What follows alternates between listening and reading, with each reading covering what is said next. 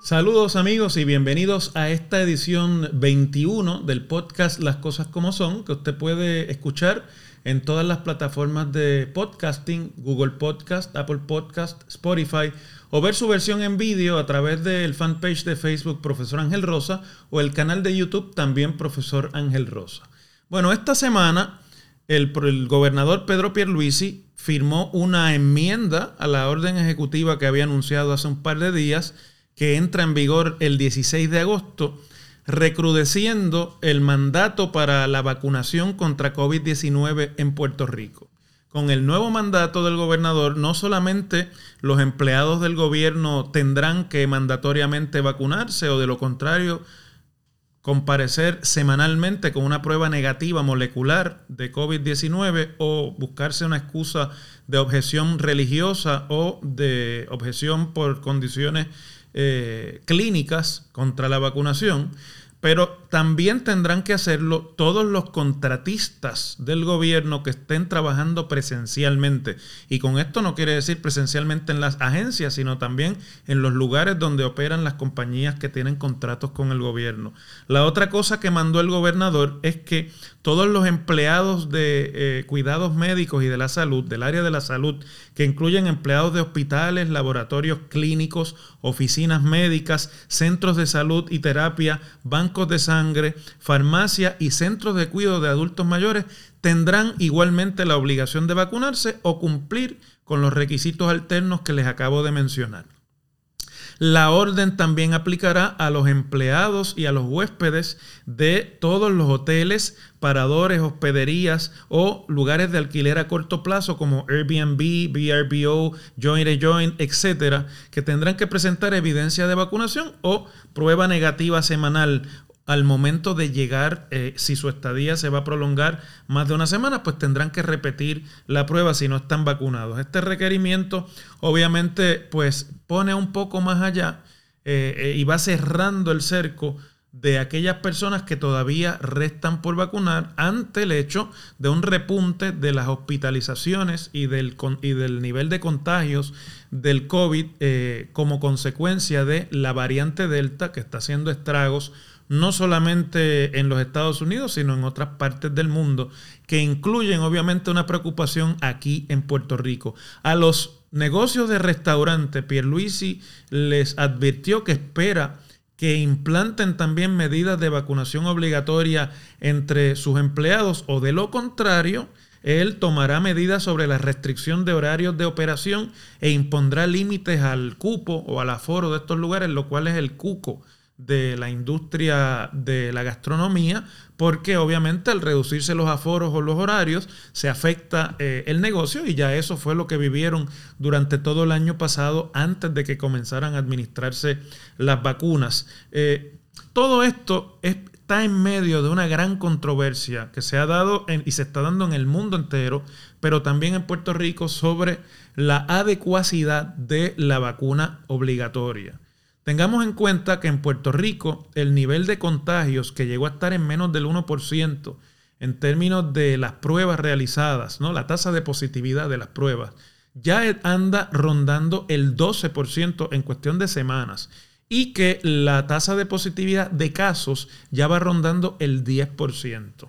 Con eso, con cerca de un 42% de la población sin vacunar, que si usted le resta a ese 42% el 1.5 el 11.5% de la población que son los menores de 12 años que no se pueden vacunar porque lo tienen contraindicado todavía, pues deja más de una tercera parte de la población sin vacunarse aún. Eso es muchísima gente. Está sucediendo también en los Estados Unidos. De hecho, el viernes anunció con bombos y platillos el gobierno de los Estados Unidos haber vacunado en ciclo completo al 50% de la población, mucho menos de lo que se esperaba en este momento. En Puerto Rico, vacunado con el ciclo completo, está rondando, todavía no llega al 60% de la población, 58% más o menos. Eh, por lo tanto, no se ha logrado la inmunidad de rebaño o la inmunidad comunitaria, que quiere decir romper el ciclo de contagios, romper la cadena de contagios y de esa forma eliminar o extinguir el virus. Como eso no ha ocurrido, el problema que los epidemiólogos señalan en Puerto Rico y en el mundo entero es que mientras no se rompa la cadena de contagios, no se llegue a la inmunidad de rebaño que se alcanza con más del 70% de la población inmunizada a través de la vacuna o habiendo sido víctimas de la enfermedad, pues se comienzan a desarrollar cada vez más rápidamente las temidas variantes del virus. Es lo mismo que pasa con la influenza. De hecho, usted y yo nos tenemos que vacunar contra la influenza anualmente porque ese virus muta rápidamente, mucho más rápido que el del COVID. Pero el problema con el virus del COVID es que comienza a mutar rápidamente y el peligro es que una de estas próximas mutaciones rinda inconsecuentes o inservibles las vacunas ya desarrolladas. Por lo tanto, la carrera contra eh,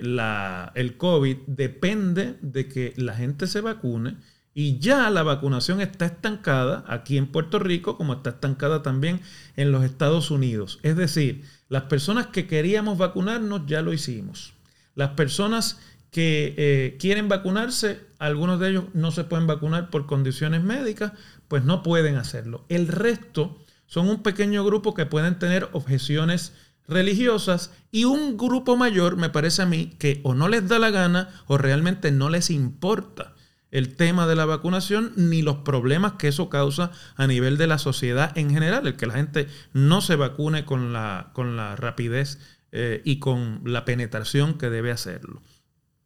Todo esto, pues, es un dilema eh, jurídico legal de dónde comienzan las libertades individuales de uno hacer con su cuerpo y con su salud lo que le, parezca, le parezca mejor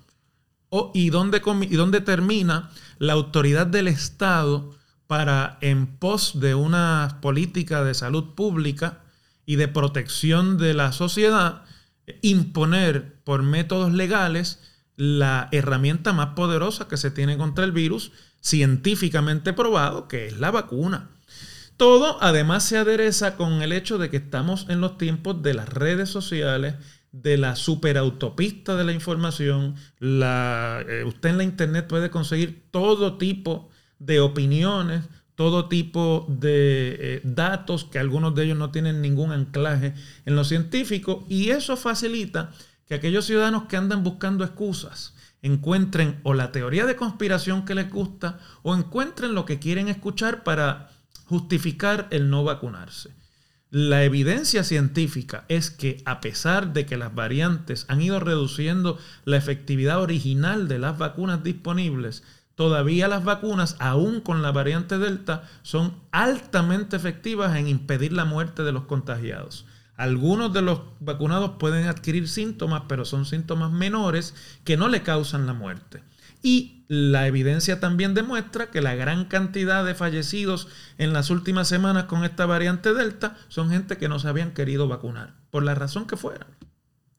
De hecho, también hay en la internet múltiples testimonios de personas en su lecho de muerte diciendo que si ellos pudieran hacerlo nuevamente, se vacunarían, pero ya es tarde, algunos de ellos les quedan dos, tres días de vida y quieren y lo comparten con la audiencia de las redes sociales para que la gente tome oreja y vea a lo que realmente nos exponemos con esto. El problema es que estamos cerca ya, a 10 días apenas, del comienzo de las clases y como ustedes saben, esta vez en Puerto Rico y en todos los Estados Unidos se ha ido decidiendo el regreso presencial de los estudiantes y de los maestros a los salones de clase y los menores de 12 años no se pueden vacunar. Por lo tanto, si no se rompe la cadena de contagios a través de la vacunación, están expuestos estos niños al contagio y la variante Delta ha demostrado ser mucho más agresiva contra los infantes y de hecho en Puerto Rico hay varios niños hospitalizados y algunos de ellos en cuidado intensivo y hasta en eh, ventiladores. En Puerto Rico, pues... Eh, una, eh, se llevó a cabo o se incoó un pleito en contra precisamente de la obligatoriedad de la vacuna eh, que se está requiriendo para el regreso de los niños a la escuela eh, por un grupo de personas que se unieron y que se oponen a la vacunación en términos generales. Pero el viernes, el juez Alfonso Martínez Piovanetti no solamente que declaró no al lugar el injunction preliminar para que se detuviera en la implantación de la orden eh, y, permanente, ¿no? Que pedían para que se detuviera la política pública de vacunación compulsoria, sino que además desestimó en términos generales la demanda, para poderla incoar nuevamente tienen que traer un nuevo argumento jurídico, porque según el juez, los demandantes no han podido demostrar sufrir daño irreparable, ni tampoco que los daños que pudieran sufrir a partir de la vigencia de la orden sean reales, inmediatos y precisos. La verdad es que la demanda estaba bastante mal redactada y era crónica de una muerte anunciada, lo que le iba a ocurrir en el tribunal. Pero además, eh, la, la historia de este tipo de pleitos nos dice que cuando se trata de pandemias o de enfermedades que acosan a la humanidad, los tribunales, por lo menos en los Estados Unidos, también en Europa, tienden a ser mucho más eh, estrictos en cuanto al uso de los argumentos de libertad individual y de derechos individuales y, se, y tienden a inclinarse casi siempre a favor de las políticas públicas de vacunación.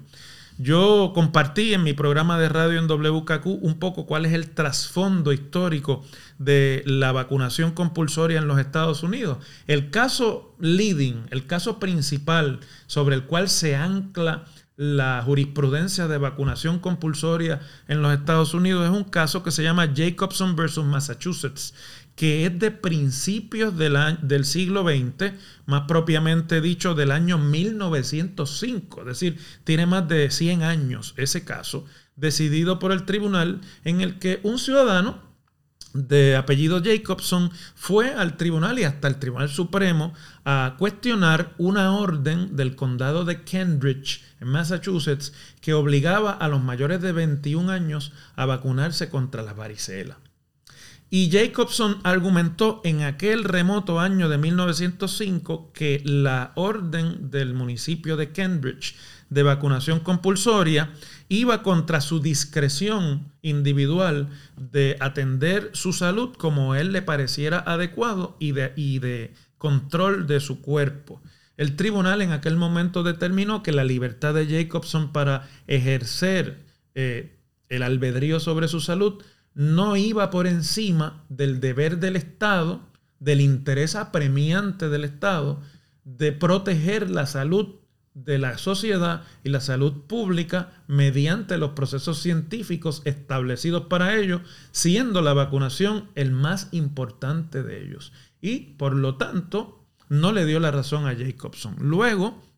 más adelante, en la década de los años 60, cuando hubo una serie de brotes de sarampión eh, y se hizo compulsoria, pero ya generalmente venía haciéndolo desde la década del 20, del siglo XX, la vacunación en las escuelas de los Estados Unidos, pues igual ocurrieron casos como el de Jacobson, el más importante eh, de los cuales estableció, se llama Such versus King, estableció, anclándose en la doctrina establecida en Jacobson, que era del interés social para la protección de los menores que el Estado pudiera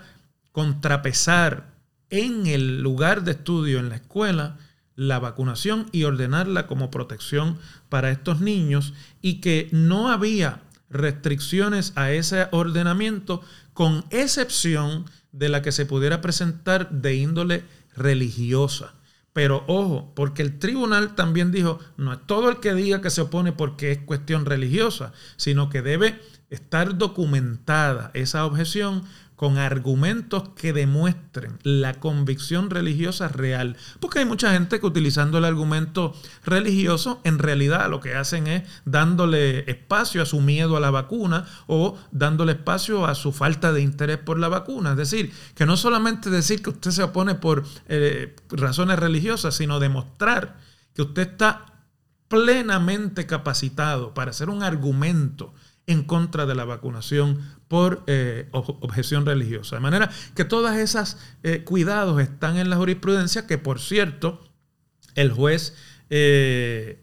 Martínez utilizó, Martínez Piovanetti utilizó para sus 37 páginas de decisión en las que valida las órdenes ejecutivas emitidas por el gobierno y en las que invalida el argumento de la inadecuacidad de la eh, vacunación compulsoria en Puerto Rico, lo cual le da un gran espaldarazo a esta política pública. Dicho sea de paso, en los Estados Unidos que este debate también se está dando, Warner, que es la compañía dueña de la cadena de noticias CNN, CNN, anunció que ha despedido fulminantemente a tres empleados que fueron a trabajar sin vacunarse, se presentaron allí en violación a las reglas internas de la corporación y los despidió fulminantemente. Tienen cero tolerancia en CNN para la política eh, de, de, los que, o mejor dicho, para los que no quieran vacunarse. Todo se trata, ¿verdad? El Estado no puede agarrar a nadie por el brazo eh, y llevarlo a un sitio y, e introducirle la aguja en el brazo. Sería una coacción física eh, bastante agresiva de parte del Estado y no es lo que se espera de Estados democráticos. Al fin y al cabo, siempre tiene que haber un espacio para el albedrío de los individuos. Pero el Estado sí puede condicionar diferentes tipos de actividad que el Estado puede reglamentar por su poder de policing, que se dice en inglés, ¿no? de establecer política, eh, y cerrarle el cerco cada vez más a aquellos que optan por la no vacunación. Por ejemplo, esto de hacerse pruebas semanales negativas va al bolsillo de las personas que no se quieran vacunar, porque las primeras pruebas se las cubren los planes, después no se la cubre el plan médico y cada prueba tiene un costo que semanalmente va a convertirse en cientos de dólares para un individuo. Y aquellos empleados que no quieran vacunarse ni tengan razón para objeción médica o religiosa demostrada, eh, tendrán que optar por agotar su tiempo compensatorio, luego su tiempo de vacaciones ordinarias y cuando ya no tengan vacaciones ordinarias se les descontará del salario como dicen las leyes de personal, eh, en los días o el tiempo que no trabajen. Eso va directamente al bolsillo. Es decir, es una política de utilizar mediante incentivos el poder del Estado para irle más o menos empujando a la gente a la vacunación. Muchos de los que me están viendo se oponen a la vacunación, piensan que hay una conspiración detrás de todo esto para convertirnos a todos en seres controlados, piensan que esto es una conspiración del gran capital internacional para llenarse los bolsillos a base de las vacunas. No se puede negar que la vacunación, eh, como está en manos de las grandes farmacéuticas del mundo, también es un negocio. Pero tampoco se puede negar que la evidencia científica está ahí y es mucho más abrumadora que, lo, que, la, que, se diga en contrario, que la vacuna evita las muertes. Aquí el problema no es si las vacunas sirven o no. Hace dos siglos que las vacunas se están utilizando en la humanidad y han extinguido eh, enfermedades como la tuberculosis, enfermedades como la viruela, enfermedades como el sarampión, que eran comunes no tan lejos en la historia y ya no existen en la humanidad gracias al desarrollo de la vacuna, de las vacunas. El problema no está en la vacuna. El problema está en que mientras menos gente se vacune, los virus mutan, desarrollan capacidad mayor de adherirse a los organismos humanos y eso poco a poco va rendiendo inefectivas las vacunas y entonces habrá que hacerle cambios a las vacunas. Por eso ya dos de las farmacéuticas principales han anunciado que tienen en prueba una tercera dosis. De hecho, Pfizer ya anunció que tiene el refuerzo de tercera dosis listo eh, y que lo puede comenzar a aplicar tan pronto el FDA o el Federal Drug Administration le dé el permiso antes de que comience la temporada de invierno porque en las temporadas de invierno estos virus respiratorios tienden a causar estragos y estas variantes van a comenzar a causar estragos si no nos preparamos con métodos científicos para evitar la vacuna. No se trata,